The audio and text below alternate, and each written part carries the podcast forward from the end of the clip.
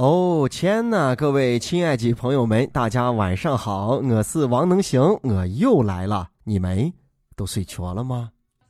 那想前两天呢，河南孟津县的一村庄村民谢小伟呢，二零一三年到乌干达援建机场高速时，与在这个工地上班的非洲女孩纳布利亚相恋了，并且呢，在当地还举办了婚礼。恋爱的时候呀，主要是靠手势来交流。而现在呢，他俩都回国生活了，还生了俩小孩呢。如今啊，这纳布利亚的河南话说的特溜。哎，这河南话是溜还是不溜啊？咱先甭说。哎，聪聪，我问你，今天这一期节目你是怎么编的？你是怎么思考的？难道这一期节目是单身狗 KO 战场吗？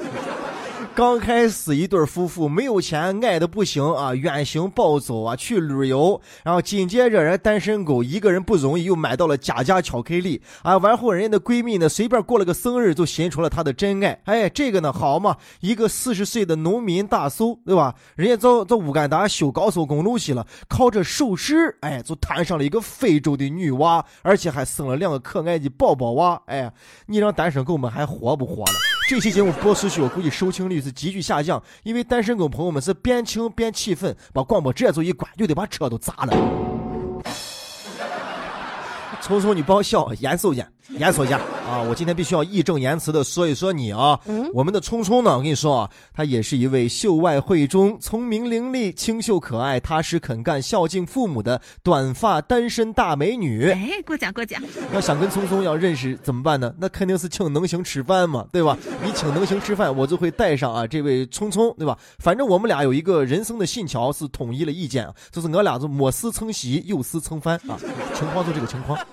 呃，想请我吃饭可以加我们栏目的微信啊，能行全拼。你倒是潇洒了吗？能行全拼九零一二三啊，能行全拼九零一二三啊，准备好啊，一庆都是俩人啊。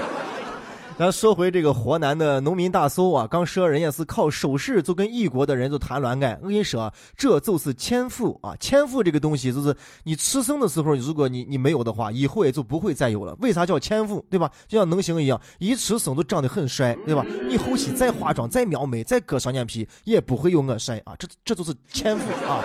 呃，没有天赋的人啊，就算跟妹子是面对面，给你创造十足的机会，三句话不到班就得罪了，而且自己还不知道。是咋个得罪的？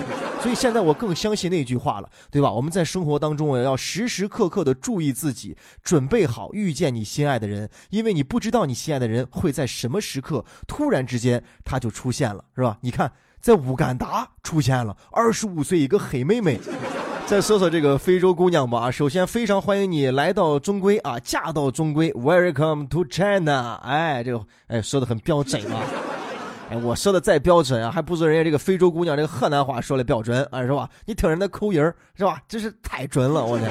这下好了啊，直接从中文啊调到了中规方言啊。告诉你一个秘密，你一旦学会了一种方言，再想往普通话转，哎。就就比较难转了，你转一转转转成了活谱，就像农行说的这个闪谱。我看那个视频呢，这个非洲姑娘啊，在群里边生活的还挺乐意的，而且还有一点那种害羞，对吧？哎，对，跟婆婆交流的也很顺畅，是吧？而且我们老说这个非洲人这个基因很强大啊，他们的两个宝宝啊，两个宝宝。都是偏黑啊，有一个中活了，是小妹的年岁啊，大家感兴趣可以搜一搜看一看啊，哎，蛮可爱的，蛮可爱的，哎，这最后总觉得缺少一点啥？哦，对，最后还要还要把单身狗啊，今天节目最伤心的单身狗的朋友们拎出来再说一说，你们现在知道该怎么做了吗？哎，对，拿起你刚买的贾家德芙巧克力啊，把它作为你的口粮啊，然后到。非洲去打工吧，啊，说不定也能配到碰到一个非洲的媳妇儿啊！又想骗我去非洲打工。那想啊，这最近呢，有不少网友反映，这一些视频网站啊，即使充值购买了 VIP 会员，还得看广告。这受访者就说了哈，难以忍受较长的广告才充的值，现在呢还要看专属广告。而某企业的这个市场负责人就说了，这 VIP 会员呢购买能力比较强，如果广告呀覆盖不到这些人，那么广告效果就会大打折扣了。这就是那一本正经的胡说八道，什么歪理邪说？那你说大家买 VIP 是为了啥？不就是免掉你那些讨厌的广告吗？啊，那我买 VIP 是为了让你检测出来我有更强的消费能力啊！没有买 VIP 之前，那广告给我放的都是啊扇子的广告，我一买 VIP，那广告就成了电风扇的广告了。我没买 VIP 之前啊，我看你都是蝇子喷的广告，买了 VIP 之后看的广告都是见蚊子喷的广告。哎呀，高档！没有买 VIP 之前啊，看的都是汽车的广。告广告买了 VIP 之后看的都是火箭的广告，没有买 VIP 之前啊看的都是气球的广告，买了 VIP 之后啊看的都是杜蕾斯的广告。所以总结下来，不能够去叫广告的 VIP 都是在耍流氓，这是什么屁 VIP？这简直就是个屁！估计好多人啊看到这个新闻之后跟我想的一样啊，一看就知道说的是哪一个视频平台了。哎。你说对不对啊？安琪，人家也说了，我们这不叫广告，叫小剧场。VIP 是免广告又不免小剧场，没有毛病啊！哎呦，是没毛病，啥有麻大呢啊？把毛交了个咪，你还真当你是个天才。不过我第一次看到“专属广告”这个词的时候，我觉得这些视频平台有一点不要 face 啊。用了这个转熟的广告，是不是代表了超级会员业务就要上线了？然后还有顶级会员、顶尖超级会员、顶尖宇宙超级会员，反正就是不管你是什么会员，不管你付了多少钱，不想看广告，不可能。十年前看剑四连续剧的时候啊，这个剑四连续剧果然被广告给一节一节给锯断了，看一会儿也广告，看一会儿也广告。后来发现这个网络上看，哇，心中狂喜，没有广告。但是啊，你所喜欢的地方也是商家喜欢的地方。你说现在你看一个视频，对吧？两分钟的视频，一分半的广告，你看着那到手还有六十秒，对不起，那是广告三连套的第一套，后面还有两个六十秒。那你看，我买这个 VIP，我揍啥？哎，我花这么多冤枉钱，我是包包漏了吗？哎，所以我要这会员有何用？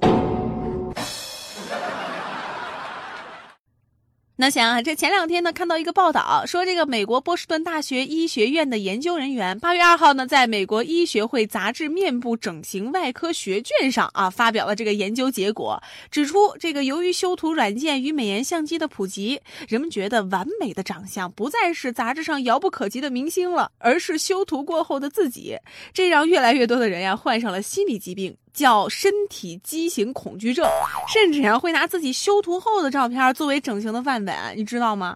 我不知道啊！对于我长得这么帅，照相从来不用美颜相机的人，我根本都不知道你们唠唠叨叨在说什么，在埋怨什么。我根本都不知道美颜相机里边有什么大眼、瘦脸、拉长腿的这样的功能，磨皮去痣啥，我根本啥都不明白。既然专家都提到这个词，咱们不妨来深度了解一下啥叫个身体畸形恐惧症。啊，这个词最早呢，一八九一年被人提出来的。如果说患有该病症的患者呢，他会过度的担心外表的啊某些想象的啊或者微小的缺陷，他们经常会把自己的注意力啊集中在身体的某一条皱纹、皮肤的某一个斑点或者过多的毛发或者脸部的大小不一样。哎，因为这种过度的关注啊，患者的日常生活受到了极大的影响啊。通常会感到非常的沮丧、不安以及不合群。就通俗的来说吧，就是啊，他过分在意自己的外貌，对自己的身体一些小缺陷啊，过分的在意，产生了病态的行为。那就不会去跟大家接走了，去见面了，因为担心对方看出我脸部左下角角这一颗啊，颜色不是很深的小小的一颗痣，害怕这颗痣影响了，对吧？我整个人的形象，觉得非常的自卑。那美颜相机无疑就是一个救世主啊！三秒两秒的一下，啥缺陷都可以给你掩盖掉，你就觉得美颜相机里边的刺激才是真正的刺激。当你真正照镜子的时候，一看，哎呦，哎呦，我爷呀，这谁啊？所以你现在可以理解了，为什么朋友圈里边有很多啊这个美颜过的照片，想放出来获得大家更多的赞和评论。但是你想约见一下真人吃个饭，说，哎，那啥，最近忙太太，换两天。专家给出了两个建议来判断你是不是有这样的依赖啊。第一，美颜自拍带来的不是愉悦感，而是负担感，就担心啊，我要是不照照片的话，我都没法见人。第二，每天要花两个钟头以上来思考美颜自拍的问题，在研究美颜，在咋怎么来美自己。如果这两点你都满足啊，对吧？你要把自己控制一下，严重的话呢，还要寻求心理医生。哎，怎么来缓解呢？人家也提出了建议：第一，做到不过度的依赖美颜相机；第二呢，要接纳自己的缺点，人无完人嘛，你要知道自己的优点，要知道自己的缺点，并认同它，你就是一个完美的自己。第三，增加人际交往；第四，多做户外运动。哎，这样就好了。好了，刚才以上说的所有的话呢，都是专家说的话啊。接下来是咱们自己想说的话。其实没有那么复杂嘛，专家你研究来研究去，不是能哈死？跟你说，跟你说，大家什么想法都没有，大家就是想漂亮一点，就这么简单。那不就是美颜相机拍个照吗？怎么就能心理疾病了？再说了，你以为你这么说，他们就不拍照了吗？跟你说，拍的比谁都凶。跟你说，这就好比啊，一个非常爱吃辣子的女子娃啊，吃辣子每顿必有都成了一种习惯了。然后你突然那两三顿饭你不给他辣子，不准他吃，让他把这东西戒了，哎呀，他就抓心挠肝，他就不行，难受的不行行，饭也吃不下去。你说这是不是也是一种病态心理，也是依赖太强？难道这就是传说中的辣妹子不辣恐惧症？哎，不不不，我可不，我可不能这么轻易的就把专家的这个观点研究啊，就给他推翻啊，反驳掉。我觉得专家说的肯定也是有道理的嘛，对吧？就是总之，咱们对什么事儿都不要太依赖，特别是对于美颜相机这个事儿，对吧？照照镜子，活出自己。能行哥在陕西渭南向你问好，祝你好梦，晚安。不要像我一样感冒了，早点睡吧。